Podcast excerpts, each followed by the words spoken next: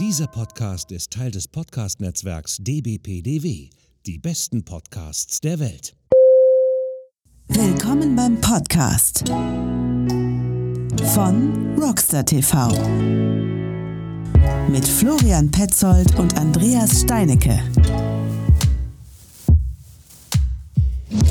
Einen wunderschönen guten Tag, meine Damen und Herren. Mein Name ist Florian Petzold und ich habe heute wieder viel Lust und Elan, einen Podcast aufzunehmen. Nein, das hörte sich so ironisch, sarkastisch an. Nein, ich habe wirklich sehr, sehr starken, äh, starken Drang auch dazu, weil wir schon lange nicht mehr rekordet haben.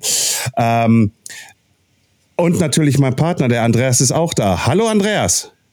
Hallo Florian, ich bin froh, dass ich jetzt dran bin, weil man weiß ja nicht, was aus diesem Satz hätte noch werden können. Ja, richtig, weil ich hatte ja. auch ein bisschen Angst, diese Überbrücken zu machen, weil mm. auf einmal dein Bild weg ist und das wusste mm. ich jetzt mhm. nicht mehr, ob du noch da bist. Aber pass auf, kurzum, ähm, wir haben einen Gast eingeladen. Also ich, lass mir bitte die Show. Äh, ich habe ihn eingeladen. Und warum? Weil er mh, hm, damals so gesehen ein Vorbild für mich war im Skateboarding. Ähm, dann hat er auch noch angefangen, sehr, sehr lustige und sehr, sehr geile rhythmische Musik für mich zu machen. Mit zwei Bands namens Thump und äh, Alternative All Stars. Und ähm, ich begrüße Klaus mit C geschrieben, Krabke. ja. Hallo Andreas und hallo Florian. Alles gut? Ja, wunderbar, wunderbar. Ja, warum ich das jetzt gerade betont habe mit C äh, beim Klaus. Ich habe mir ein Fauxpas erlaubt. Ich habe Klaus angeschrieben gehabt mit K.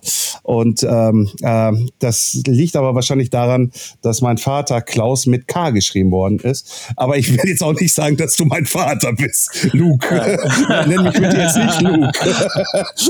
Nenn mich jetzt bitte nicht Luke. Also bei mir ist es auch eine väterliche Story mit dem C äh, im Klaus. Es ist eigentlich so ein bisschen das Verrückteste, was meine Eltern je gemacht haben, dass sie mich mit C geschrieben haben. Also du merkst schon, sie sind nicht so die verrücktesten Eltern. Ja. Und ähm, das war immer so Zeit meines Lebens so Thema. Klaus mit C. So, weißt du, was ich meine? Das war so das eine. Wow, crazy. Crazy.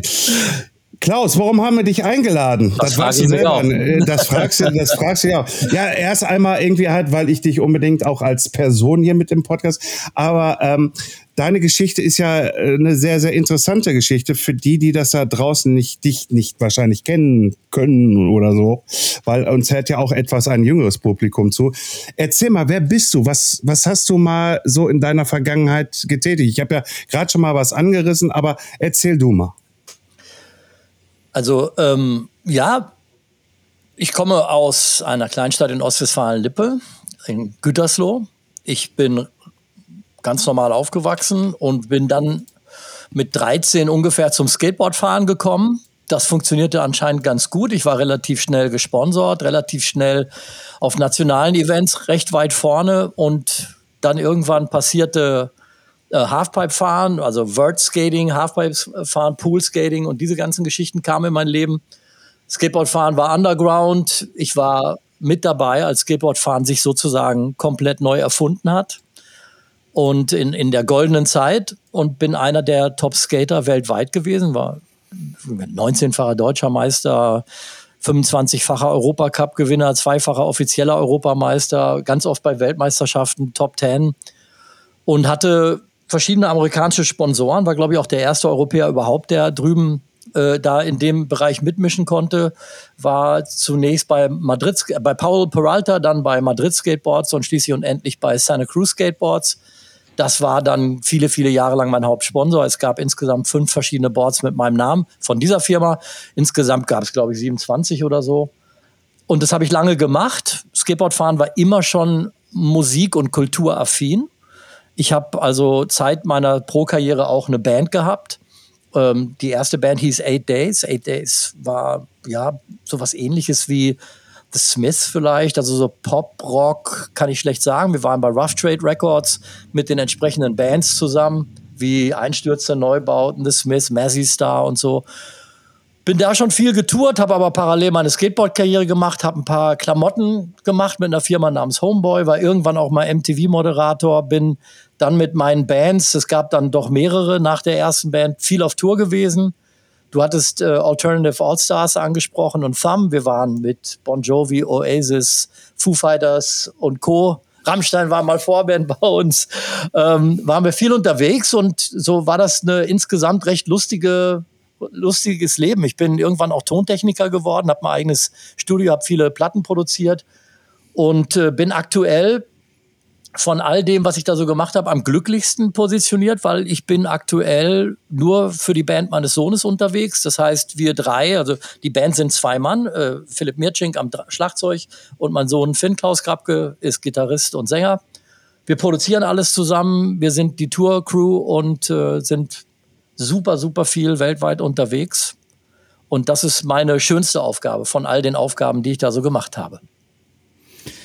Das hört sich, äh, das hört sich da so nach an, als müssten wir ungefähr drei Stunden mindestens in, äh, in deine Geschichte einsteigen, mindestens, weil das, äh, da ist, in den letzten fünf Minuten hast du jetzt einfach mal so ein paar Sachen genamedropped, wo ich einfach sagen muss, ah, da muss ich unbedingt gleich nachfragen. Und ja, da muss ich auch, das finde ich total spannend.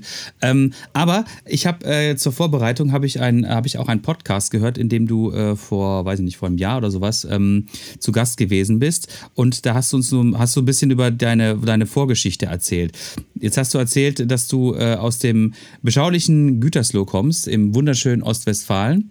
Ost, Ost, Ostwestfalen-Lippe, so viel Genauigkeit muss sein. Ja. Und ähm, du hast quasi mehr oder minder so ein bisschen äh, das Skateboarden, glaube ich, in Deutschland mit äh, vorangetrieben, wenn ich das so richtig äh, zumindest äh, gehört habe. Du kannst mich gerne berichtigen in dem du quasi auf dem Schulhof der Erste gewesen bist. Dann hast du irgendwie einen, äh, einen anderen Kollegen gefunden, der das auch gemacht hat. Und dann habt ihr wiederum äh, die Briten entdeckt, die das irgendwie in einem etwas größeren Rahmen gemacht hat. Aber du kannst uns das gerne nochmal ja. ein bisschen, bisschen erläutern, wie das gewesen ist. Also es gibt ja eine Person in Deutschland, die ganz gerne behauptet, sie hätte das Skateboardfahren nach Deutschland gebracht. Das, äh, so einer möchte ich nicht sein. Ich, niemand hat das Skateboard nach Deutschland gebracht oder das hat sich schon von selber hier irgendwie hingebracht.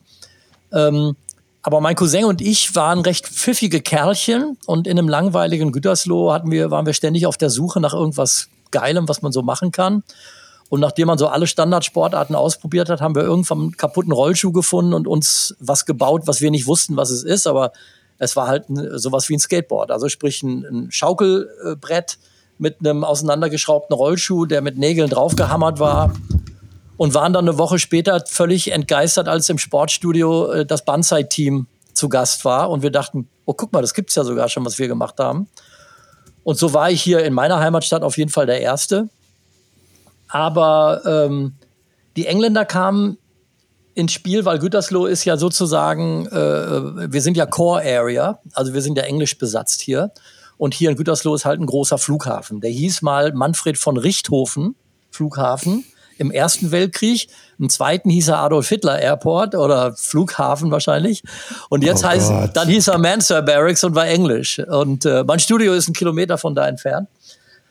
Ähm, aber dann waren die Engländer halt in der Stadt, ne? Und als wir dann so skateten zu zweit, dann sagte mein Vater irgendwann da vorne bei den Engländern, weil die haben hier so ihre Barracks, nennt sich das, wo die wohnen.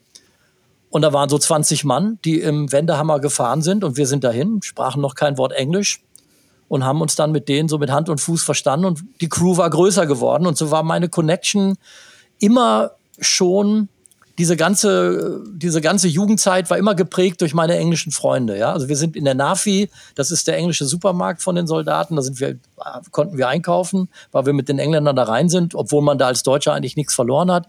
Ich bin mit denen nach England gefahren in ihren Bussen, ich war bei denen im Kino. Das war ganz normal. Die Engländer hatten da immer in meinem Leben viel mit zu tun. Sehr gut. Und ähm aber ich muss dich noch ganz kurz, ich darf, bitte, dir, noch, bitte, ich darf dir noch eins dazu sagen, bevor wir diesen Punkt verlieren. Ich bin dann schon irgendwann mit vielen anderen, aber eben einer relativ kleinen, überschaubaren Gruppe wichtig gewesen für das Skateboardfahren in Deutschland und zwar für diese zweite Welle. Die erste Welle, das wissen die jüngeren Hörer eben nicht, mhm war so eine richtige Trendsportwelle. Ja, so wie Jojo spielen, Frisbee werfen oder Hula Hop Reifen war Skateboardfahren am Anfang eher belächelt und so ein kleiner, ja, so ein Trendsport nannte sich sowas. Ne? Und als es dann gestorben ist, als niemand mehr sich dafür interessiert hat, für, für die ganzen Sachen, haben sich die Skateboardfahrer komplett neu erfunden, haben ihre eigene Musik gehabt, ihre eigenen Klamotten, haben eigene Wettbewerbsregeln aufgestellt, von denen viele äh, Action-Sportarten äh, oder Extreme-Sportarten, von denen wir heute gerne noch reden können, le leben eigentlich, glaube ich, davon, dass Skateboardfahren diesen Weg schon mal äh, äh, gegangen hat. Und da war ich dabei, da waren auch viele andere dabei, ganz klar, aber ich war auch definitiv dabei. Das war so mit der Geburt, was ich erzählt habe, wo so Skateparks aufkamen, wo das so Halfpipe im Garten bauen und solche Geschichten. Und deshalb, ähm, ja, aber am Anfang, wo ich hier der Erste in Gütersloh war, das hat natürlich auf Deutschland oder das Ruhrgebiet oder wo auch immer überhaupt keinen Einfluss gehabt. Ne? Das ist nur Teil der Geschichte für mich. Hm. Ich glaube, die, die Skaterkultur ähm, gab es mit Sicherheit äh, vor der Fahrradfahr-Biker-Kultur. Ich glaube aber, sie sind sich so ein bisschen vom Lifestyle ähnlich, würde ich jetzt behaupten. Also ich muss gestehen, ich bin kein Skater. Ich habe äh, hab das mal versucht, das bin kläglich dabei gescheitert und habe dann auch nicht, habe dann für mich äh, beschlossen, das sind zu kleine Rädchen, das macht für mich keinen Sinn. Ich brauche ein bisschen was Größeres und bin dann direkt irgendwie aufs Mountainbike umgestiegen äh, oder eingestiegen, besser gesagt. Ähm, aber so von dieser, dieser Lifestyle, den jetzt auch mittlerweile das Fahrradfahren für uns jetzt, also für Florian, für mich so darstellt, das gab es ja schon quasi damals auch bei den Skatern. Und das ist ja quasi schon gesagt, die Mode war da, die Musik war da und das alles hast du ja quasi ähm, quasi genau in dem Moment erlebt, wo es quasi, wie du mit dieser gerade gesagt hast, mit der zweiten Welle groß geworden ist. Das muss doch fantastisch gewesen sein, oder? Ja, das war fantastisch. Es ist auch ein Teil meines Lebens, wo ich weiß, viele Menschen werden das nicht so erlebt haben. Ja? Also da gibt's nur eine für mich sehr überschaubare Gruppe. Ich kenne die eigentlich alle mit Namen, könnte ich, also mit Telefonnummern nicht mehr, aber das war eine sehr, sehr kleine weltweite Gruppe, die sich da kannte und die über kleine selbstgemachte Scenes äh, sich sozusagen verständigt hat. Internet gab's nicht, also war alles über Telefon, über Briefe schreiben etc. oder eben so kleine kopierte Fanzines und solche Geschichten. Da ging halt viel. Und mir ist total klar, wie, wie besonders diese Position ist oder war. Das ist mir schon klar. Und das war irre. Das hat wahnsinnig Spaß gemacht. Und es war auch so ein bisschen beängstigend, weil ich kam schon von, also ich habe schon so Olympische Spiele geschaut und ich war früher immer Skifahren jedes Jahr und dann habe ich dann so diese Disziplin auch im Fernsehen geguckt. Ich bin großer Eiskunstlauf-Fan. Da wird dann so sehr stark benotet, so genau mit Punktabzug, weil er da gestrauchelt hat diesen, diese Sachen, dieser olympische Gedanke wurde ja sehr, sehr schnell von uns sozusagen weggeschoben. Und es ging dann hin zu, jemand hat im Garten eine Rampe stehen, äh, hat zwei Bands eingeladen und alle kommen vorbei und fahren, ach, wir machen einen Wettbewerb draus. Und die Regeln sind so, das Publikum stimmt ab, wer der Beste war. Hm. Und diese, diese Ideen, und da gibt es viele davon, das geht sicherlich über Klamotten, über die gesamte Kultur, die da kommt, die, glaube ich, hat sehr stark abgefärbt dann auf die Art, wie sich die Fahrradkultur entwickelt hat, aber eben auch alles andere. Auch Surfen wurde dann, ging auch weg von diesen großen Wettbewerben und hin zum Lifestyle. Ich meine, wenn ich heute so in die größeren Läden wie Decathlon oder so gehe, selbst da sehe ich Fragmente davon. Von dem, was ich da, man hat sich sozusagen gelöst von den großen Verbänden und hinzu kann ich selber, mache ich alleine, geht besser, wenn ich das so mache, wie ich Bock habe. Weil es geht ja auch beim Fahrradfahren für euch, für mich auch, überhaupt nicht darum, die Tour de France zu gewinnen. Man schaut sich die verschiedenen Dokus an, die es aktuell gibt und denkt sich, diese armen Kerle, was haben die ihr Leben lang leiden müssen, weil sie die Tour de France gewinnen durften. Ich denke einfach nur, ich habe eine geile Fahrt gehabt, mir geht es total super, mir geht es besser hinterher als vorher, also alles super. Und dazwischen entscheide ich, was ich mache. Und so ein bisschen so hat sich das in meinem Leben schon etabliert mit Skateboardfahren. Also ab dem Moment, wo Skateboardfahren tot war, war der Freischein für jetzt machen wir, was wir wollen. Weil wir finden es ja immer mhm. noch geil, wir haben ja immer noch Spaß dran. Wir wissen ja, es mhm. ist die geilste Scheiße, wo gibt, also machen wir weiter. Haben eigene Wettbewerbe äh, erfunden. Der Monster Mastership, diese große Weltmeisterschaft, basiert ja auf dem Spitznamen von mir. Ich war das Münstermonster, das war mein Spitzname. Und die haben wir uns so ausgedacht. Und dann äh, mit Hilfe von Titus waren wir in der Lage, solche Sachen durchzuziehen. Wir konnten die Ideen haben, Titus hat es durchgezogen. Also das klappte. Schön, schön, schön, dass du jetzt Titus mit ins Spiel gebracht ja. hast, weil, weil da gibt es eine kleine Anekdote. Ähm, da war der kleine Petzold, glaube ich, boah, lass mich nicht lügen, 13, 13. 1992 Bochum World Cup, irgendwie war das, glaube ich. Äh, der Petzold hatte, glaube ich, nur, äh, ich glaube, 60 D-Mark bei und äh, stand äh, vor dem Titus Van, der offen war und die ganzen Decks waren dran. Unter anderem deins Hm. mit der Uhr. Mhm. Und das Ding kostete, glaube ich, irgendwie 10 Mark oder 15 Mark mehr. Und ich stand da wohl und habe dieses Deck so hinterhergetrauert und hatte dieses Geld in der Hand. Und Titus kam, der hat mich wohl gesehen und kam zu mir an und sagt so, hey Jung, was ist los? Hm, das Klaus Krabke, da fehlen mir noch 10, 15 Euro. Und sagt er, gib mir mal das Geld. Nimmt das Geld, geht rein, sagt zu seinem jungen Mitarbeiter da, mach mal Grip drauf. Und dann kommt er zu mir, bitteschön. Ja, voll. super, oder?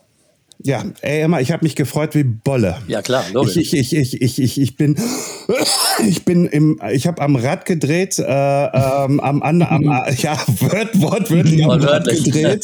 äh, ich habe dann nur noch zugeschaut, irgendwie wie die ganzen Jungs, ich weiß gar nicht, ob du auch, ich glaube, du warst auch dabei, äh, die, Ra äh, die Rampe da rauf, runter, irgendwie halt, dann lief Punkrock irgendwie um die Ecke herum, irgendwie und Ey, und am anderen Tag irgendwie, weil ich so geflasht war und kein Geld mehr hatte, bin ich zu meinem Opa hingerannt. Opa, ich muss noch mal nach Bochum. Warum? Ich so, ich muss nach Rap X. Äh, was muss denn dauern? Ja, ich muss mir Track äh, äh, holen und und äh, Santa Cruz Speedwheels holen. äh, ja, was kostet das denn schon wieder? Ich so, frag nicht, gib mal einfach 100 Euro, 100 D-Mark, 100, 120 D-Mark. Da hat der Alte wirklich mal, äh, Opa, du warst geil, äh, hat er wirklich mir das Geld gegeben. Ich bin hin, die haben mir das alles angeschraubt gehabt und dann bin ich auf mein Klaus Krabke Board gefahren. Schön, das freut mich. Äh, also jetzt nicht äh, aus monetären Gründen oder so, sondern freut mich einfach, weil die Story so cool ist und weil das auch im, auch im Falle von Titus einfach zeigt, dass auch wieder eine Eigenart von Skateboardfahren nach der Neuerfindung, nach der eigenen Neuerfindung, dass eben da auch nur Leute dabei waren, die auch wirklich Bock hatten. Allein, also ich wüsste, ich würde jetzt mit Titus über den Vorfall reden und es gab äh, mehrere, auch in meinem Leben, wo ich Leuten Bretter geschenkt oder wie auch immer. Und man macht das, weil man einfach weiß, dass man sozusagen den Stoke weitergibt. Ja, also man sagt hier, Alter, wir sind gestoked von dem Scheiß und du jetzt auch. Und wie toll ist das denn? Und das ist gut, das ist nur gut. Ja, also alles an deiner Story ist 100% geil. Ja, und, und, und, und die ist auch hundertprozentig wahr, sonst würde ich die hier auch nicht in diesem Podcast erzählen. Ja. Ich bin auch, ich bin auch, glaube ich, irgendwie das Deck irgendwie, ich glaube, drei Jahre oder vier Jahre sogar gefahren. Äh, und dann kam halt leider schon das Fahrradfahren, was mich dann noch ein bisschen mehr abgeholt hat. Aber dennoch, ich gebe dir vollkommen recht, in diesen drei, vier Jahren auf dem Skateboard, ich weiß auch, wo ich meinen ersten äh, Ollie gemacht habe, meinen ersten Kickflip äh, hingekriegt habe, äh, wo ich dann auch den ersten Drop in eine Rampe, die fünf Meter hoch war, äh, runtergedrückt. Ich stand da irgendwie halt irgendwie so immer den Fuß immer vorne leicht drauf und äh, boah, Petzold, komm, komm. Und, ah, nee, geht nicht. Ah, komm, komm, komm, komm. Ah, scheiße. Und dann einfach runter. Äh, irgendwie halt so diese Überwindung. Und ähm, das hat mir aber auch einen Teil mitgegeben, irgendwie für nachher das Fahrradfahren. Obwohl ich muss dabei sagen, bei mir ist es ja eine, eine ziemliche Spanne. Also dann halt so, ne, also ich war zwölf, hatte ich vorhin gesagt, 13 war ich, ja, mit 18 irgendwie dann noch das Fahrrad einfach genutzt gehabt, erstmal als Fortbewegungsmittel halt in dem Sinne. Und dann ist es alles abgeflacht, weil den Block hier, den mache ich erst seit 13 Jahren, wenn du es so haben willst. Und bin dann halt erst 2014 richtig mit dem Fully losgefahren. Ja, also schon als älterer Herr äh, in dem Sinne äh, habe ich dann nochmal das Mountainbike-Fahren für mich neu entdeckt äh, und unter anderem auch äh, jetzt äh, aktuell das Gravelbike-Fahren. Aber nochmal zurück äh, zu dir, lieber Klaus. Ähm, wie hast du das denn mit Skateboardfahren und der Musik damals so unter einen Hut gekriegt? Ähm, ja, schon ein bisschen schwer. Ähm, die Bandkollegen waren nur Musiker. Einer verließ daraufhin auch so ein bisschen, weil äh, ich zu, zu wenig Zeit hatte, seiner Meinung nach, die Band. Ähm, weil für mich war das so ganz normal. Ich habe so mein, ich habe, also das Monster Magazin war damals das Skateboard Magazin, was es gab. Das war stammte von mir, gab es eine ganze Redaktion zu, aber ich war gerade in den Anfangsjahren, war ich die ersten, glaube 25 Ausgaben habe ich äh, als Chefredakteur zu verantworten. Das heißt, das habe ich gemacht. Dann habe ich noch ein eigenes kleines Fanzine namens Death Zone rausgebracht. Ich habe die Band gehabt. Ich habe geskatet. Ähm, ich habe übrigens auch Fahrrad gefahren, schon zu der Zeit, Mountainbike, mit noch damals der ersten äh, Manitou-Gabel, die es gab, auf dem äh, Alurahmen Cannondale. Mein Arzt hatte mir gesagt, ich brauche auch Ausgleichssportarten. Also habe ich angefangen, ähm, Badminton für den Oberkörper und Fahrradfahren für Beine und dann immer schön durch den Teuto gejagt. All diese Sachen mussten, unter einen Hut gebracht werden. Es war schwer genug. Die Musik floss so ein bisschen wie von selbst. Ich finde, deshalb hat sie einen Charme gehabt, weil ich eben nicht so der ähm, ultra fokussierte Musiker war, sondern das, das floss dann so in der Zeit, die man sich genommen hat, so aus einem raus. Ich hatte aber nicht Zeit, viermal die Woche zu proben oder sonst was. Aber das hat irgendwie schon funktioniert und wurde dann aber auch zunehmend immer mehr weil es eben nicht nur so ein bisschen funktioniert hat, sondern das kleine Demo-Tape erschien dann plötzlich auf dem Thrasher Magazine, auf, auf einer Kassette, die beigelegt war. Plötzlich ruft Rough Trade an, wir würden das gerne als Platte rausbringen. Und dann passierte das alles. Ne? Und umso mehr habe ich dann auch selber reingegeben und dann fing das mit den Tourneen und so weiter an. Und dann ging es dann schon irgendwann. Und die Musik war auch so, ein, so, so eine Art äh, Crossfade zwischen meiner professionellen Skateboard-Karriere und dem Leben danach. Ja, ich konnte mich dann immer mehr auf die Musik stützen. Mit der Band Thumb, die du angesprochen hast, gab es dann einen Vertrag bei EMI Electrola und bei Victory in Amerika. Und dann war die Musik plötzlich wichtiger als das Skateboardfahren. Und das hat das so ein bisschen abgefedert, weil andere Kollegen von mir, die vom Skaten kamen, man sieht jetzt bei der aktuellen Jan Ulrich, äh, der Gejagte, die ich mir jetzt mal gestern reingezogen habe, ja auch so ein bisschen, welche Probleme Top-Sportler haben, die plötzlich nichts mehr haben. Und ich hatte zum Glück immer also A, schon das Mountainbike fahren, was ich dann trotzdem noch weitergemacht habe, aber eben auch die Musik. Ne, auf die ich mich dann mehr konzentrieren konnte. Deshalb am Anfang, zu deiner Frage nochmal, am Anfang war es schwerer, das unter einen Hut zu bringen. Und es wurde mit zunehmender Zeit immer leichter, weil es auch die Passion für die Musik immer größer wurde. Ähm, ich frage aber auch nicht ohne Grund, weil wir hatten hier mal einen Gast und der hat fast so ähnlich das Ganze geschildert wie du jetzt auch. Und deswegen ist, steht jetzt für mich die Frage im Raum, kennst du, ich nenne ihn nur jetzt nur mal mit Spitzname, Lippe? Frank Weckert? Ja, Lippe? ja, ja, klar, natürlich. Ja, natürlich. wir, wir, wir, das habe das, das, das hab ich mehr, oder ja. eher gesagt Andreas und ich, wir haben uns das, glaube ich, schon gedacht. Ja. Äh, äh, ähm, bei denen hatten wir auch bei uns im Podcast schon. Aber er kam vom Biken, ne? Und, ja, ja, ja, genau. ja, ja, ja, Und du vom Skateboardfahren. Ja, ja. Aber guck mal, wie klein wer die Welt ist. Ne? Ja, natürlich. das, ist, das ist schon wieder faszinierend. Nein, also mit Frank hatten wir auch ein sehr, sehr langes, äh, äh, einen sehr, sehr langen und sehr, sehr intensiven Podcast. Ähm, er war ja Gründer von, von äh, X-Dirt Masters mhm. äh, äh in Winterberg, wo wir auch eigentlich jetzt auch immer noch weiter hingehen. Und, äh, und ähm, ja, und meiner Meinung nach müsste ihm eigentlich da eine Figur hingestellt werden, aus meiner Sichtweise heraus. Also so, so eine Art geht mal alles schön am Frank vorbei, an der Lippe vorbei irgendwie und küsst ihm mal die Füße, dass er überhaupt sowas äh, auf die Beine gestellt hat. Ähm, und das hast du ja auch. Du hast ja äh, ne, die, diese ganze Veranstaltung für, für Skate, Skater gemacht und und und. Jetzt aber mal die Frage jetzt in die Zukunft. Skaten ist ja jetzt olympisch. Mhm. Wie siehst du das? Ist das für dich ein logischer Schritt gewesen, dass das irgendwann so dahin kommt? Oder sagst du dir so, oh, okay, das könnte auch der Ausverkauf des Skateboardfahrens sein? Ich hatte eine eindeutigere Meinung als die, die ich jetzt noch habe. Meine erste eindeutige Meinung war, ich fand's scheiße. Ich finde, da gehört Skateboardfahren nicht hin. Wir, die wollen uns, die brauchen uns, um ihr Image aufzupolieren mehr ist da nicht bei und wir verlieren dadurch, dass wir äh, sozusagen den, die Wichtigkeit auf Punktesystem legen und auf so olympionike Art der Darstellung. Fand ich also nicht gut.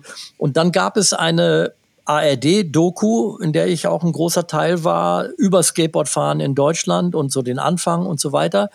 Und dort gab es auch viele Mädchen, die dort in der Doku waren. Und als die prämiert wurde, da wurden mir ein bisschen die Augen geöffnet, weil dann dieses eine der Mädchen zu mir sagte, ich verstehe deine Position, die du zu Olympia hast, 100 Prozent, aber für uns Frauen ist Olympia das Geilste, was passieren kann.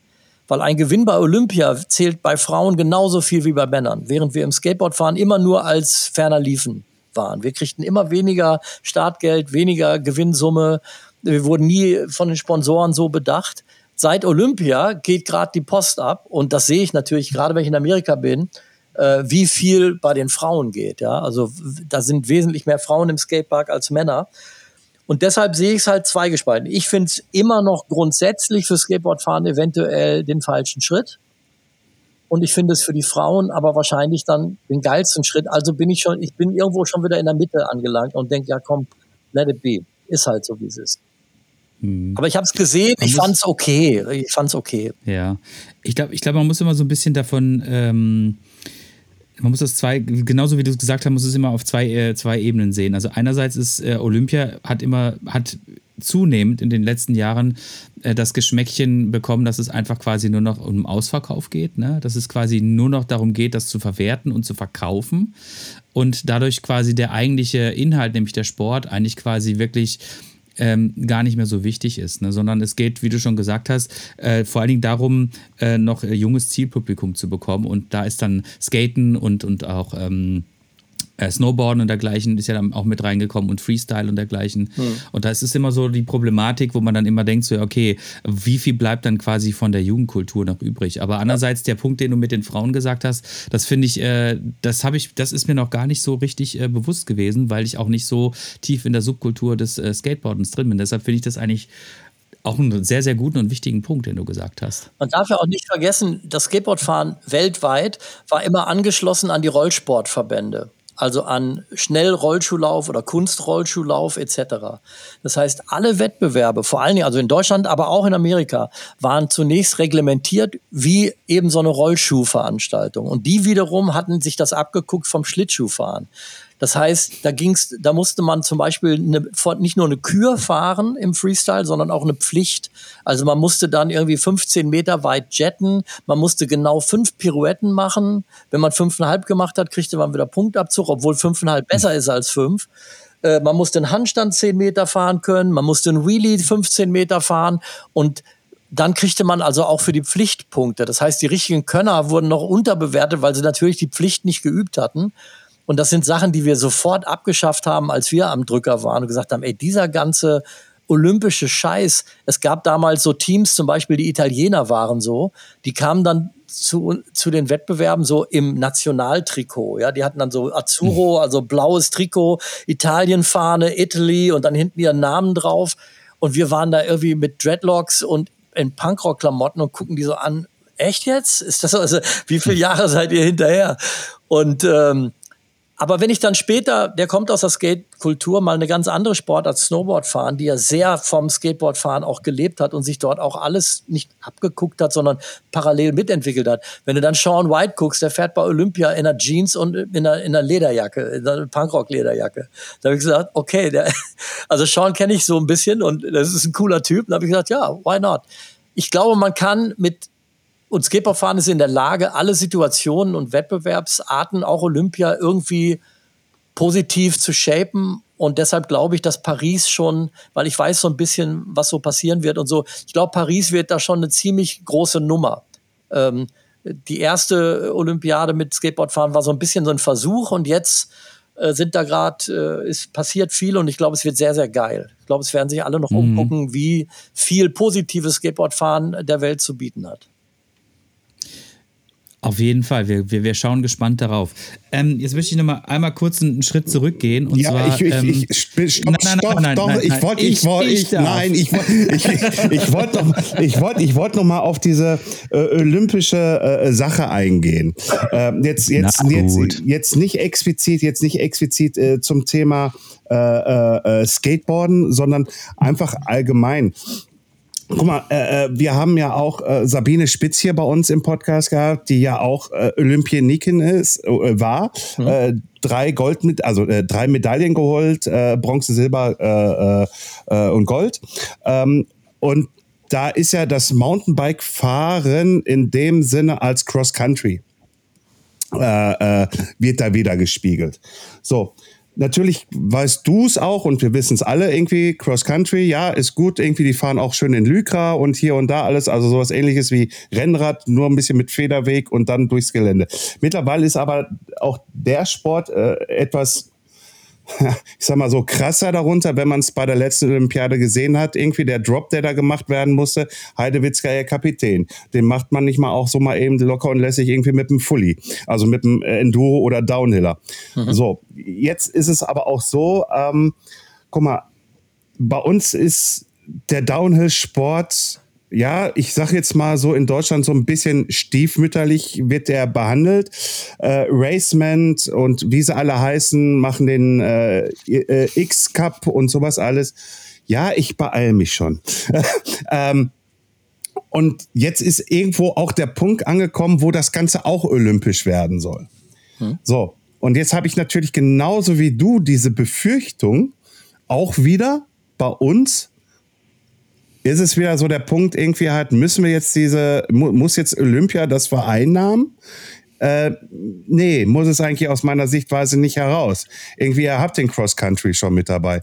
Wiederum finde ich es aber gut, weil in den letzten zwei Jahren oder drei Jahren habe ich beobachtet, wie viele coole Mädels es gibt, unter anderem auch die Nina Hoffmann hier aus Deutschland, die wir auch schon hier im Podcast hatten, die jetzt zum zweiten Mal hintereinander Vize-Weltmeisterin geworden ist.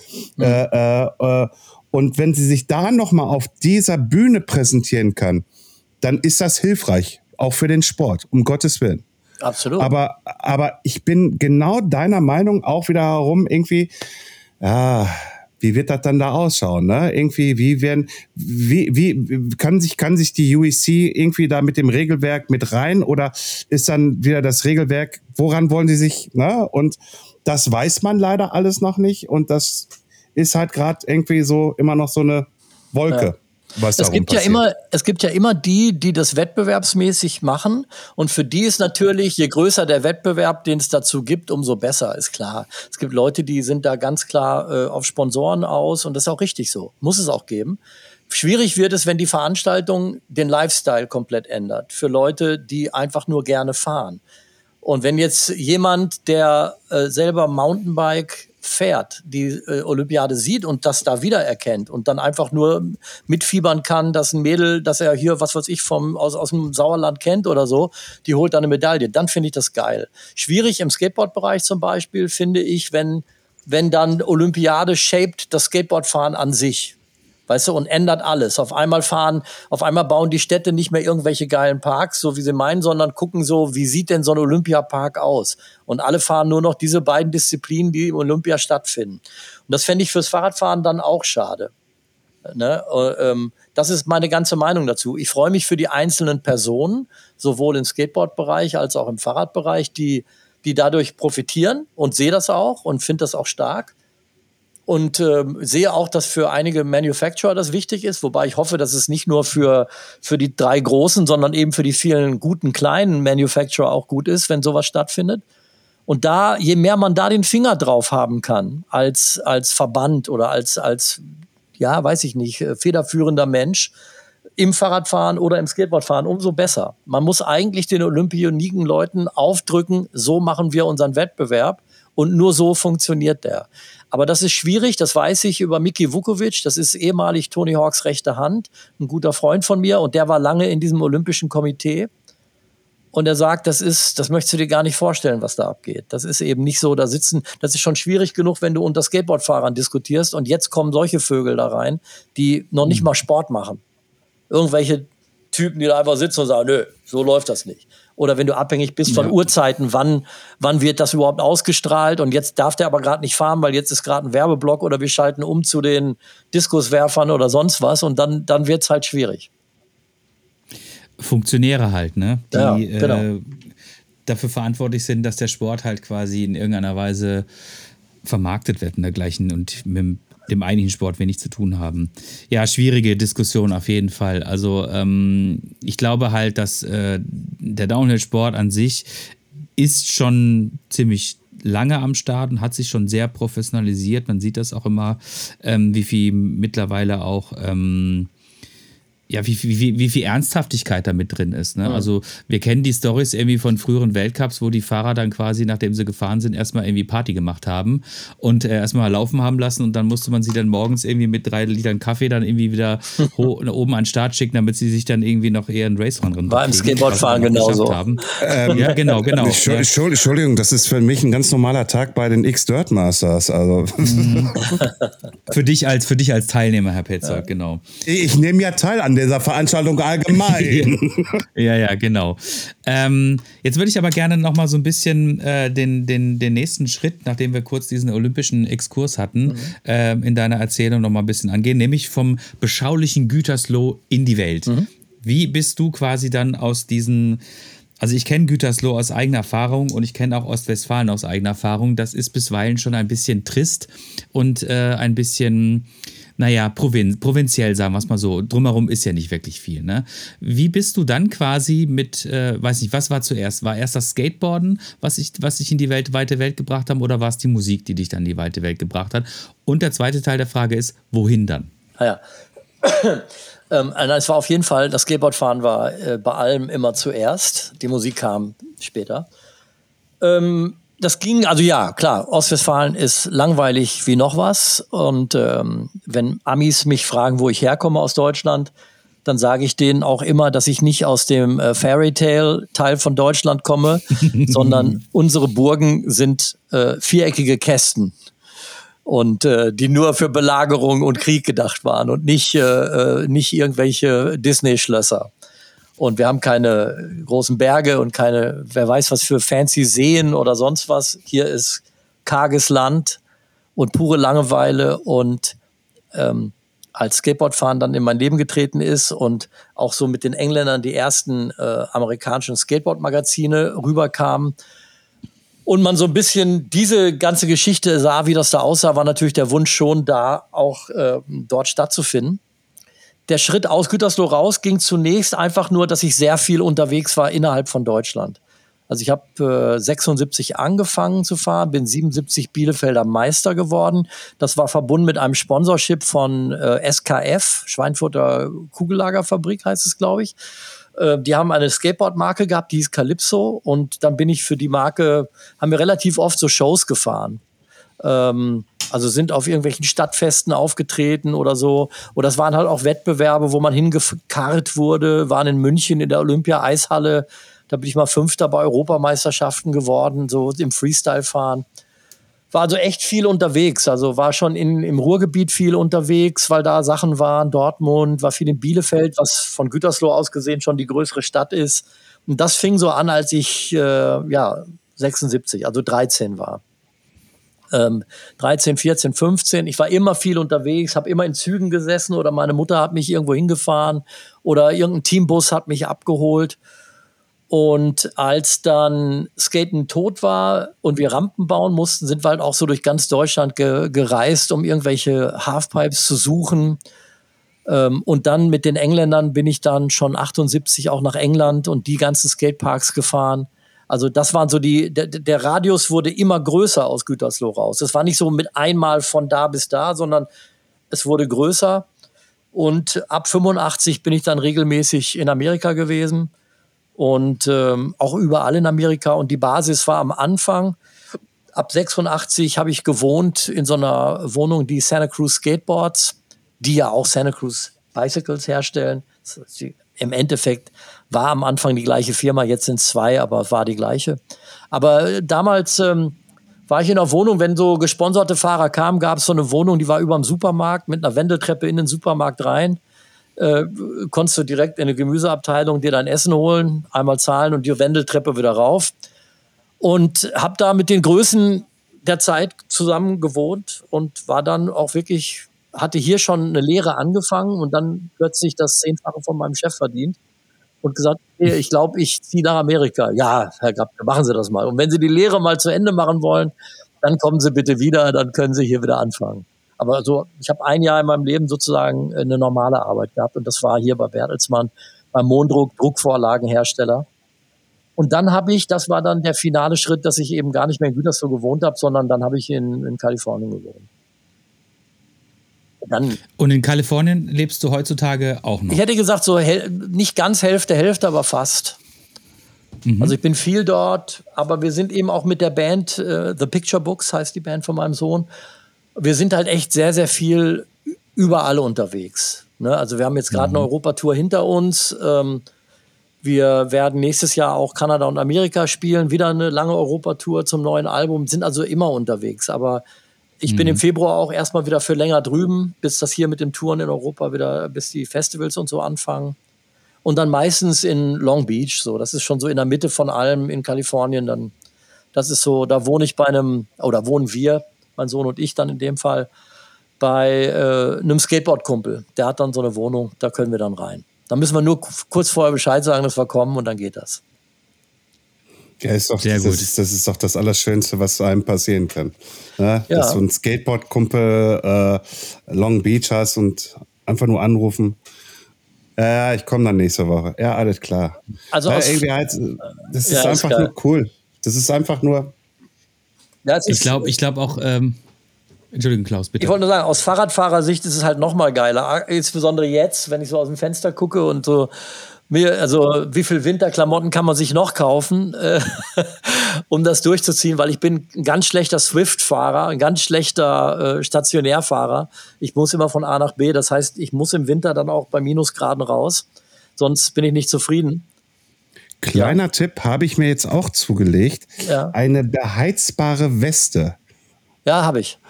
Habe ich auch. Ja, dann ist gut. Ja, dann ist gut. Ich, ich habe auch die äh, von Decathlon die Einlagen, wo man so einen Aufkleber abmacht und unter die Socken klebt, die dann warm werden. Nee, aber dann gucke ich natürlich erst recht nach Long Beach, weil äh, das ist natürlich noch mal ein anderes Radfahren dort. Aber ich habe eben durch die Tatsache, dass wir auf Tour sind, bei uns ist im Tourbus immer äh, mindestens zwei Rennräder. Ja? Mein Sohn und ich haben immer unsere Räder dabei. Er meistens sein Gravel. Er hat ein Rennrad und ein Gravelrad, aber er nimmt dann sein Gravel mit und ich habe mein Rad auch immer, das hängt dann so über dem Equipment mit so Gummibändern im Bus. Und ich komme in aller Herren Länder, auf denen wir auf Tour sind, zum Fahren. Wir haben drüben auch noch ein, von Canyon noch ein Rad bekommen, sodass ich meins nicht mehr mitnehmen muss. Dann habe ich eins da, eins hier. Und das macht es auch nochmal interessant. Dieses ganze Rumgereise macht auch aus Fahrradfahrersicht total Sinn, weil fährt man mal in Dublin.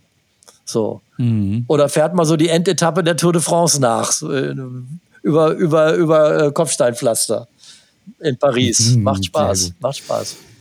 Was bedeutet denn für dich Fahrradfahren? Ist das auch so ein Punkt irgendwie? Ich sage jetzt mal so, du hast ja vorhin gesagt, ihr seid gerade am Recorden und hier und da alles halt.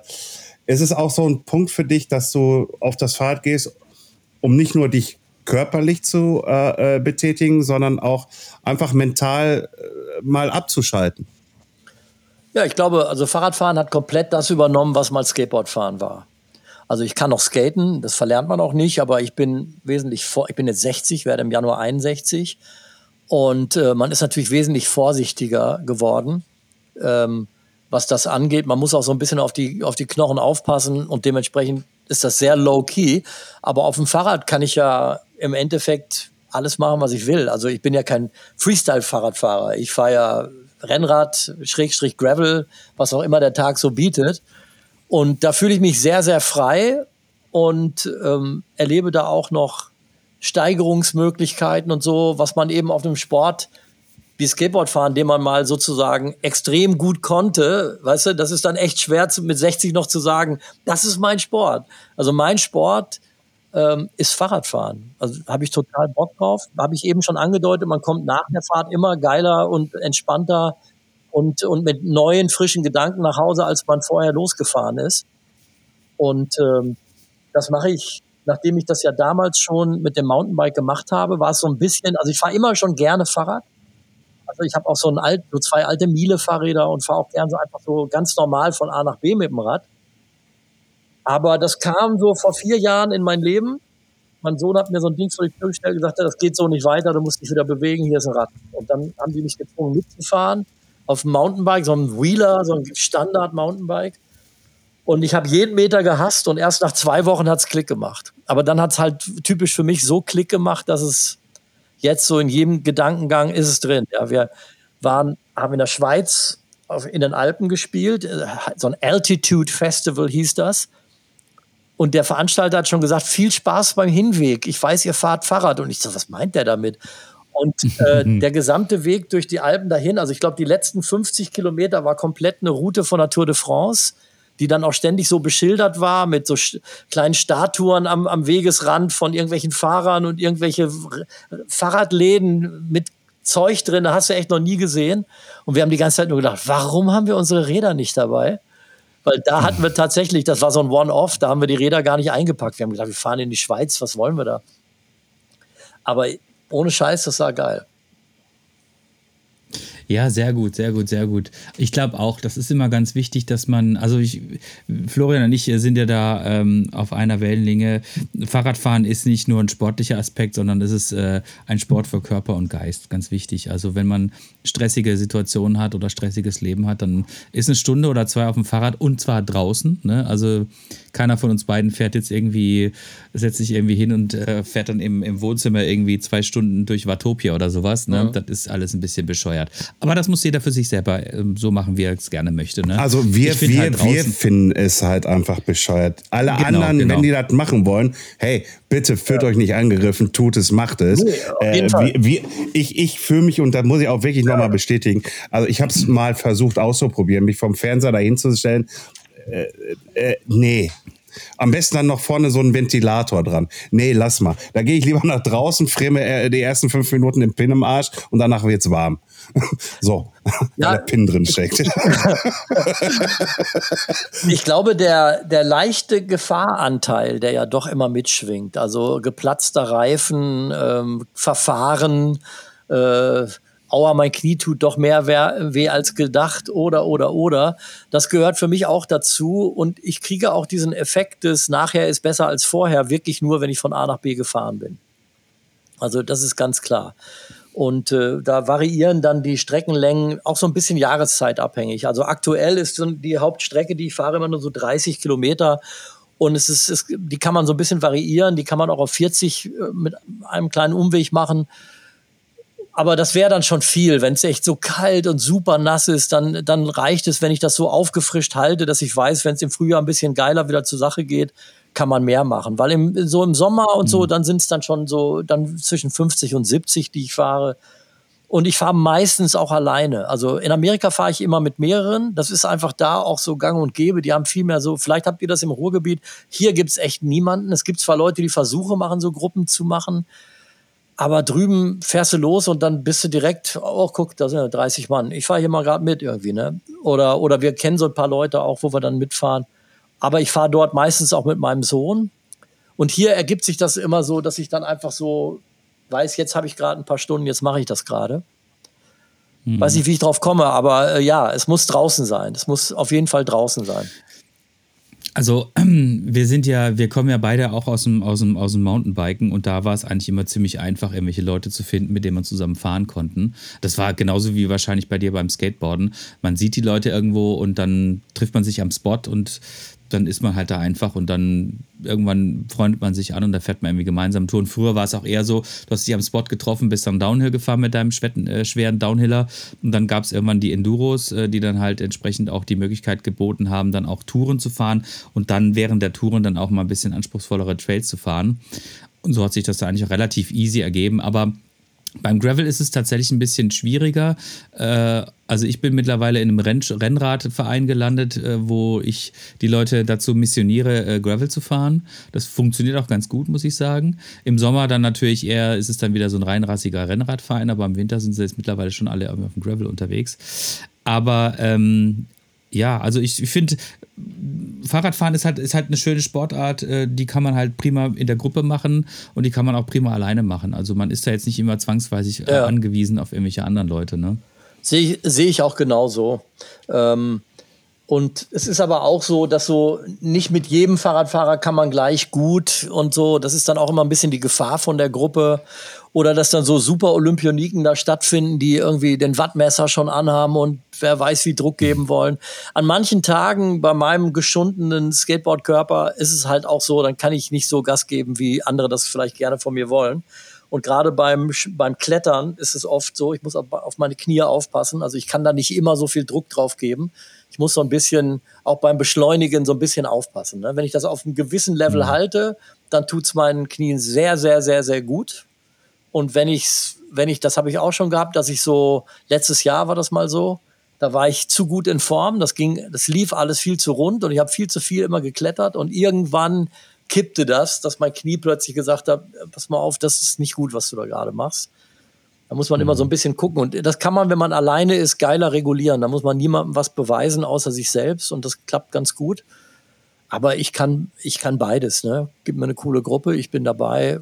Oder ich fahre alleine. Kann ich beides gut. Es macht in jedem Fall, und das ist toll, es macht wahnsinnig Spaß. Mir gefällt der Technikaspekt ein bisschen. Mir gefällt auch an manchen Tagen so das Saubermachen. Ich kann da alles gut dran finden. Klaus, hörte sich das gerade so an, so wie eine Einladung, so lass mal zusammen Fahrrad fahren gehen? Ja klar, auf jeden Fall. Du, dann bringe ich aber meinen Kumpel Anders mit, der ist auch äh, Profiskater, der Anders Tellen. Der fährt ja. nämlich auch wahnsinnig viel Gravel. Und der kommt da aus Dortmund, also eher bei euch aus der Ecke. Das, das, ja. das sollten wir mal machen, oder? Das können, sehr, sehr, sehr, gerne. Sehr, sehr, sehr gerne. Sehr, sehr gerne. Also ich, ich bin tatsächlich äh, äh, relativ regelmäßig bei dir oben in der Gegend, weil meine Freundin wohnt in Bad Salzuflen ah, ja. und äh, wir, wir, wohnen noch nicht zusammen. Ich wohne ja hier in Essen im Ruhrgebiet, deshalb mhm. pendel ich immer so ein bisschen hin und her. Bin auch heute Morgen frisch aus OWL hier wieder ja, zu Hause angekommen. Wunderschön. Aber ich muss sagen, ich bin auch ganz gerne da oben. Es ist eine, ähm, es hat äh, auch die, die Kargheit hat ihre, hat ihren Reiz, muss ich sagen. Und mit dem Gravel da so in Bad Salzuflen, da kann man auch relativ viel Spaß haben. Da gibt es irgendwie einen Bismarckturm, gibt's äh, einen Bismarckturm gibt es sowieso irgendwie ständig an jeder Ecke irgendwie. Ja, ja. Habe ich so das Gefühl. Aber der ist halt der größte, oder? Den es gibt, glaube ich, den die haben. Ja, ja, es gibt, genau. ähm, in Herford gibt es, glaube ich, auch noch irgendwie einen. Aber es ist alles sehr nett, muss ich sagen. Hat mir, also vor allen Dingen Teutoburger Wald finde ich großartig. Also da bin ich halt ist, früher äh, immer Mountainbike gefahren. Fantastisch. Und dann gab es auch ja. so ein paar super gesponserte, die kamen einem so manchmal entgegen. Und da habe ich auch gedacht, alter Schwede, also wenn ich den Sport so betreibe wie die, dann sterbe ich. Also weil ich habe nämlich, nee, ich habe mal auch Enduro gefahren, also richtig Motorrad. Und mhm. war dann mit meiner 50er Maschine, die ich hatte, auf irgendwelchen Plätzen, wo irgendwelche Leute gefahren sind. Und die haben mit einer nahm ich dann beiseite, sagte, du fährst Motorrad, wie du skatest. Und das funktioniert nicht lange. Du, du knallst dich ab das ist kein Sport für mhm. dich. Du aus 15 Meter Höhe das, das Motorrad wegschmeißen, weil du denkst, du könntest den Trick nicht stehen, so wie auf dem Skateboard, und dann abrollen bei der Landung. Okay. Das ist beim Motorradfahren ist das nicht lange machbar. Und so ähnlich, okay. so ähnlich war meine, also meine Selbstfeststellung, als ich diesen, ich weiß den Namen nicht mehr, hier gab es mal so einen Profi und der kam mir irgendwann, wir fuhren den Herm, das Hermann-Denkmal rauf in den Serpentinen, was der steilste Aufstieg war, den ich in meinem Leben machen durfte, über Stock und Stein. Es war so heftig. Und dann kam uns mit auf einmal dieser Typ entgegen, den wir damals vom Namen her kannten. Jetzt, er fällt mir nicht mehr ein. Der ballerte diese, weiß ich nicht, 19 Grad runter, sprang über alles ohne Rücksicht auf Verluste. Ich habe gesagt, Alter, das bin ich, wenn ich das auch so betreiben würde wie der, und das würde ich nicht lange überleben. Und deshalb bin ich auf der Straße besser aufgehoben als, als auf dem Mountainbike, glaube ich. Äh, der Junge, war das ein jüngerer Mann? Nein, er war älter als ich zu der Zeit. Ah, okay. Nee, dann kann es nicht Jasper ja auch gewesen sein. Weil der, weil der kommt ja, glaube ich, gebürtig aus Hannover und das ist ja. Aber da, egal, egal, egal. Der kam aus Bielefeld, der fuhr für Cannondale. Da habe ich mich immer, weil ich hatte auch einen Cannondale und dann vielleicht, guck mal, der fährt auch einen Cannondale.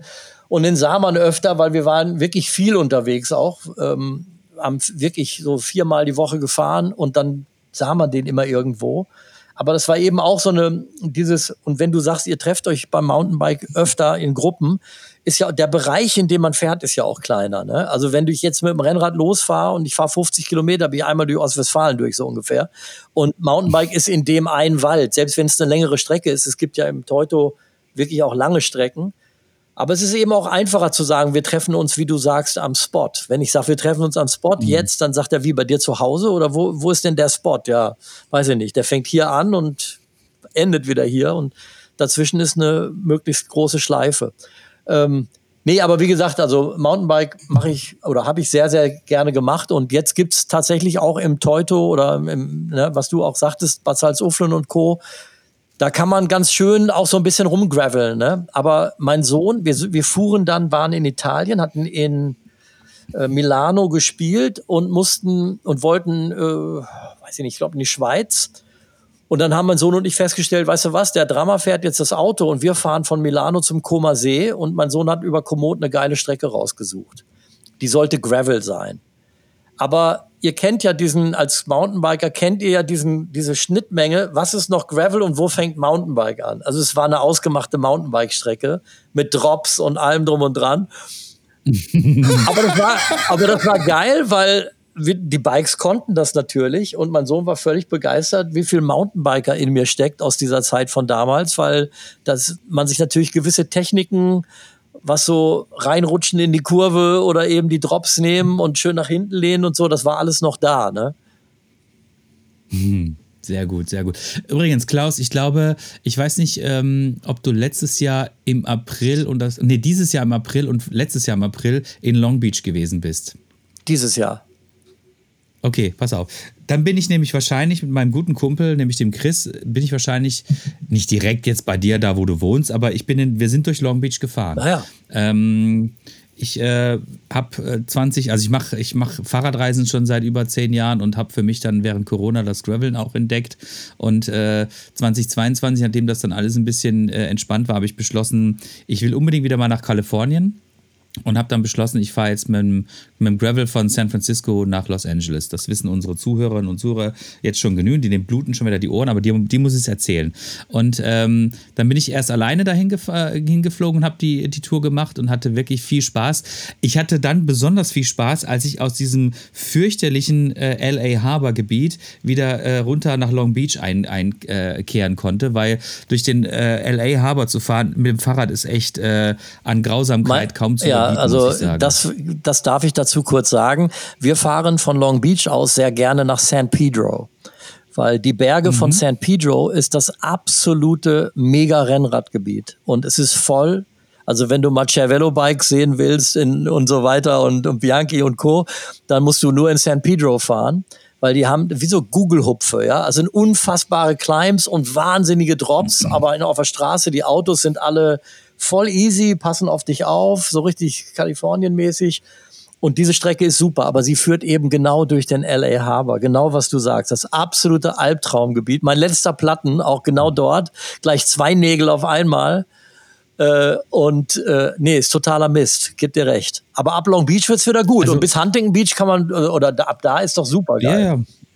Ich bin da, ich bin da bis Newport runtergefahren ja. und das war super. Da habe ich auch mal gewohnt. Also richtig ja. schön ja, ja, da wohnt auch ein, äh, einer unserer, unserer Podcast-Kollege, der liebe Paul Ripke. Ja, ja, genau, das ähm, habe ich nämlich gesehen. Der hatte mal eine, eine Folge mit Kai Pflaum und dann haben sie gezeigt, wo der wohnt. Und wir haben praktisch 100 Meter von dem entfernt lang gewohnt. Geil. Und keine Kenntnis gehabt, dass der da ist. Also das, das hat mich geärgert. Aber ja, sehr lustig. Ja, der, der wohnt da tatsächlich. Ah ja, cool. Also wir haben den auch dieses Jahr haben wir den besucht, weil wir hatten den jetzt schon zweimal im Podcast und äh, wir haben uns dann angekündigt und dann hat er gesagt, ja komm, besucht mich doch einfach zu Hause und dann sa war, saßen wir auf einmal in seinem Wohnzimmer und es war, es war sehr lustig und er ist auch wirklich ein sehr, eine sehr gastfreundschaftliche und sehr lustige Person, muss ich sagen. Also, also wir sind immer, wir freuen uns immer, wenn wir haben seinen Laden gesehen in diesem, was ich erwähnt hatte gerade in dieser Story, die ich da auf YouTube gesehen habe. Und in dem Starbucks um die Ecke, da habe ich immer gearbeitet. Wir haben, es ist so irre, wie, wie, eng wir da gewohnt haben von dem. Das war sehr interessant zu sehen. Ja, entschuldige, ich wollte dich nicht unterbrechen. Ne, Gott bewahre, nein, nein, ist ja cool. Ich finde das ja, ich finde das ja immer so total geil, äh, wenn man irgendwie äh, merkt, äh, wie klein die Welt ja, ist. Ne? Und wenn du das sagst, du, du kennst ihn quasi auch und hast da um die Ecke gewohnt, wie absurd ist das denn, bitteschön? Ne? Und wir reden jetzt quasi von einem Örtchen, was von hier irgendwie, keine Ahnung, 8000 Kilometer, 12.000, was weiß ja. ich, entfernt ist. Ne? Ja, aber äh, Entschuldigung bitte, Andreas. Ich habe damals für H-Blocks gearbeitet, habe die Webseite gemacht. Und was ist von Thump, äh, der Drummer, ist jetzt der Schlagzeuger von H-Blocks. Ja, ja. Ja, ja also, also, also äh, so klein ist die Welt halt einfach mal, ne? Äh, in dem Sinne halt, ne? Gut, wir gehen auf das Ende zu. Ach nee, du hast noch eine Frage? Andreas, du hast echt noch eine Frage? Nee, nee, ich habe keine Frage mehr. Ich wollte noch kurz an diese Kalifornien-Geschichte anschließen, dass wir nächstes Jahr, nächstes Jahr im Oktober, äh, machen wir diese Tour wieder. Allerdings fangen wir dann ein bisschen weiter oben an. Wir fangen dann in Vancouver an und fahren runter bis äh, San Diego. Und solltest du nächstes Jahr im Oktober noch dort sein in Long Beach, dann würden wir klingeln. Ja, ich glaube, ich bin nächstes Jahr im Oktober auf Europa-Tour Und wir sind vorher, mhm. ähm, machen wir Amerika und sind auch in Vancouver vorher. Ähm, mhm. Oh, Vancouver bis San Diego ist aber auch weit, ne? ja, das sind äh, über 3000 Kilometer. Also, ja. Da ist ja noch Seattle und alles dazwischen. Das ist schon mit dem Auto, ja, ja, mit dem Auto weit. Und im Oktober fangt ihr da schön. auch bei Minus, frag mich nicht an wahrscheinlich. Ach, ich glaube, also ich glaube, ja, Vancouver wird wahrscheinlich ein bisschen kühl Aber sein. Aber die haben nie Schnee, ne? Also wir waren vor vier nee, nee, Jahren, nee, haben wir Kanada getourt und fingen in Vancouver an und da war das einmal hat es geschneit und es war das erste Mal seit mhm. zehn Jahren Schnee. Also das ist schon Westküste Kanada, das ist easy. Die Tour dann war minus 40 Grad, also ab dann geht's rund. Aber das ist eine super, super schöne Strecke. Wir werden wahrscheinlich nicht äh, in Long Beach sein zu dem Zeitpunkt. Mhm aber so be it. Ne? Dann fahr doch schön durch Santa Cruz und dann guckst du dir mal da ein paar, ein paar Räder an. Ja, hier, ich kann die Kamera leider nicht drehen, aber ich hab, wir haben jetzt auch gerade in Santa Cruz äh, leihweise. Grüße ja. gehen raus an den Marco, vielen Dank. Und äh, ich war auch schon äh, zweimal bei Santa Cruz äh, im Shop und habe mir das alles angeguckt. Ja. Sehr, sehr cool. Und Santa Cruz, beste Stadt ever. Santa Cruz, auch eine der schönsten, wobei Carmel, das wirst du, wenn du da runterfährst, dann ja, halt mal in Carmel an, ist auch schön. Aber Santa Cruz ist extrem, extrem geil. Übrigens, das darf ich dann in dem Moment auch noch sagen, das wissen vielleicht wenige der jüngeren Zuhörer, weil ich stelle in Radläden oft fest, dass die Fahrradleute gar nicht wissen, dass Santa Cruz Bicycles eben erfunden wurden von einem Profi-Skateboardfahrer, nämlich Rob Roscop, einem Kollegen von mir. Der, also meine Bretter hatten immer Uhren als Thema, geschmolzene platzende äh, etc. auseinandergezogene und er hatte immer so eine Hand, die durchs Brett kam. Und der hat immer schon gerne Fahrrad gefahren. Ich bin mit dem auch schon Fahrrad gefahren in Santa Cruz, so durch die Redwoods, auch so ein bisschen so Mountainbikeig, weil das ist so das Rad, was man in Santa Cruz fuhr, war immer schon Mountainbike, weil man das da braucht.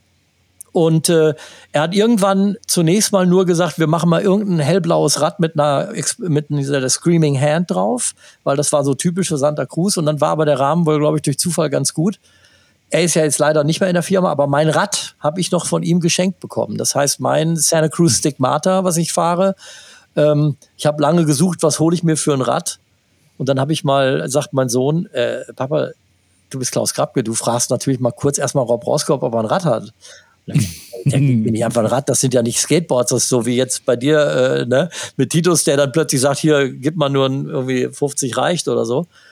Und habe ich ihn gefragt, dann hat er gesagt, ja, äh, wir haben aktuell Notstand, wir haben keine, aber in Italien haben wir eins gefunden und der schickt dir das. Und dann war das dummerweise das zweiteuerste, was er hatten.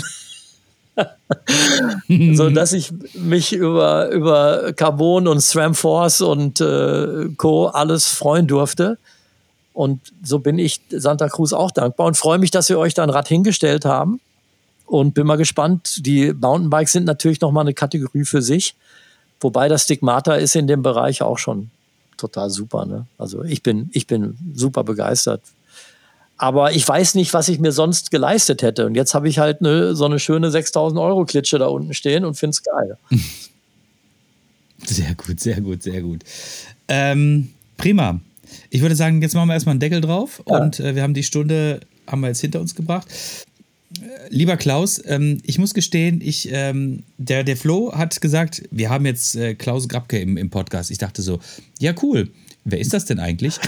es tut mir ja, leid, ich kannte deinen hey, Namen cool. nicht. Ich kannte deinen Namen wirklich nicht. Ich habe mit äh, Skateboarden, wie gesagt, überhaupt nichts am Hut. Dann hat er mir ähm, einen äh, äh Wikipedia-Eintrag geschickt. Da habe ich gesagt, oh cool. Da habe ich mir das durchgelesen. Da habe ich mir, wie gesagt, diesen Podcast ein bisschen angehört, von dem ich vorhin, vorhin erzählt habe.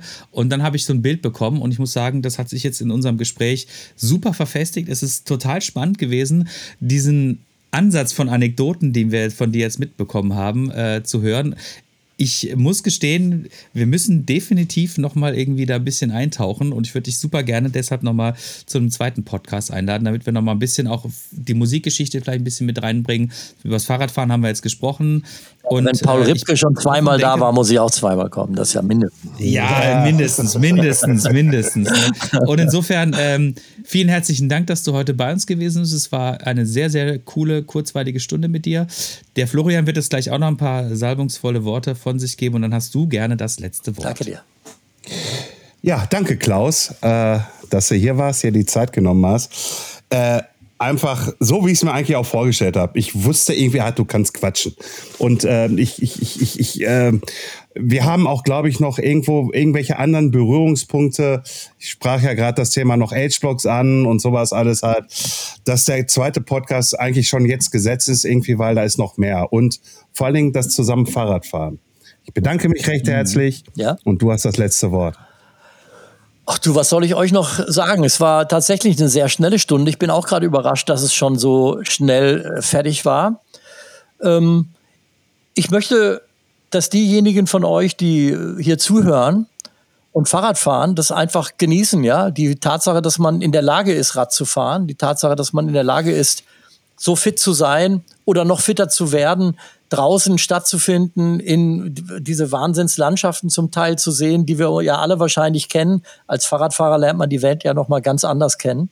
Nehmt das als Geschenk an, genießt das so gut ihr könnt und an alle Autofahrer, die das zuhören, bitte haltet Abstand. Es ist totaler Quatsch, eng zu rollen. Es macht keinen Spaß. Wenn ihr mal selber auf dem Rad sitzt, wisst ihr, was ich meine.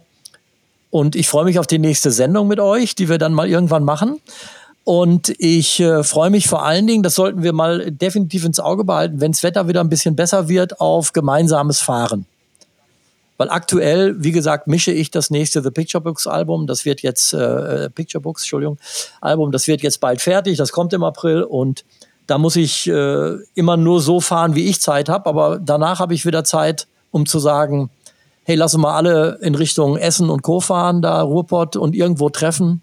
Und dann bringen wir ein paar Leute mit und machen mal eine richtig coole Tour. Sehr schön. Wir freuen Wir uns. freuen uns. Bis dann. Danke. Tschüss. Gerne, bis später. Tschüss. Schatz, ich bin neu verliebt. Was? Da drüben. Das ist er. Aber das ist ein Auto. Ja, eben. Mit ihm habe ich alles richtig gemacht. Wunschauto einfach kaufen, verkaufen oder leasen. Bei Autoscout24. Alles richtig gemacht. Wie baut man eine harmonische Beziehung zu seinem Hund auf? Puh, gar nicht so leicht. Und deshalb frage ich nach, wie es anderen Hundeeltern gelingt, beziehungsweise wie die daran arbeiten. Bei Iswas Dog reden wir dann drüber. Alle 14 Tage neu mit mir, Malte Asmus und unserer Expertin für eine harmonische Mensch-Hund-Beziehung, Melanie Lippisch. Ist was, Dog? Mit Malte Asmus. Überall, wo es Podcasts gibt.